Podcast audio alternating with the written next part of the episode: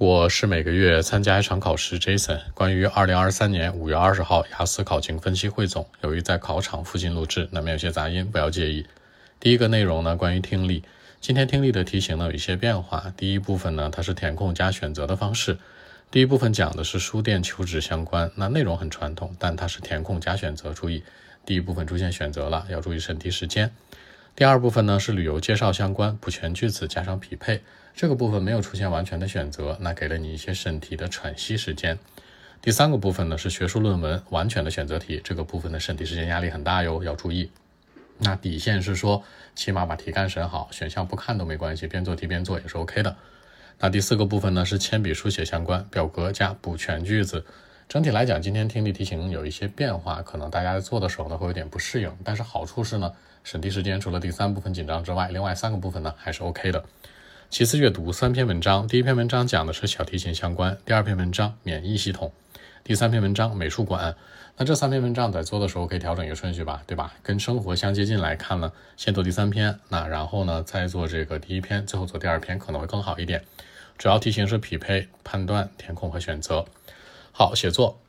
那小尊和大尊，小尊是一个 bar chart 的一个柱状图，讲的是九二到零二年这十年间的一个城市当中啊，有四种这种垃圾的一个循环利用占比分析，分别是 paper、glass、cans、plastic，就是我们所说纸质垃圾、玻璃碎碎渣子呀，然后还有这个易拉罐呢，再加上一些塑料的垃圾相关。好，那这里面一定要注意把特征写出来，里面当中最高值、最低值和倍数关系一定要把特征写出来，因为它是一个常规的小作文的题。那大作文是一个比较难度的，虽然呢它可能很接地气。这样说的，说很多国家呢是通过长时间的平均工作时长，那促使呢经济发展非常成功。说白了，这国家就使劲干活呗，一周干五十小时、六十小时，对吧？但是呢，他们也同样会遭受很多的这种负面的社会问题。那问你哪种政商同意还是不同意？大家注意，站在两个主要维度思考。首先就是经济发展成功，就物质条件的成功，它对立面是什么？一个国家的发展，除了除了物质条件之外，还有精神文明建设，对吧？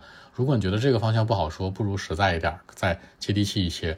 跟物质条件对应的是什么？国家的发展除了经济发展之外，还有科技、教育、医疗，就是科技、教育、医疗跟经济发展谁更重要？你可以这样去说。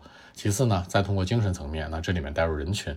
比如说呢，很多老百姓开不开心，上学的开不开心，上班的开不开心，通过这个人群的载体往里带入去进行一个论证。